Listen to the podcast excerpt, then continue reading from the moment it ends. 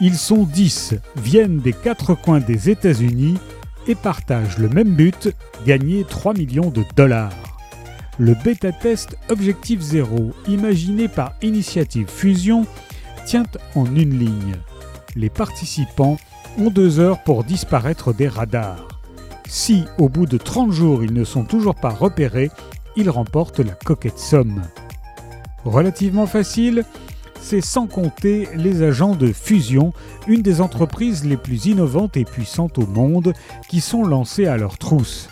Drones, algorithmes prédictifs, capteurs de reconnaissance faciale et de mouvement, Fusion est sûr de débusquer tous les participants et de recevoir ainsi l'aval de la CIA pour lancer une application révolutionnaire de surveillance des citoyens.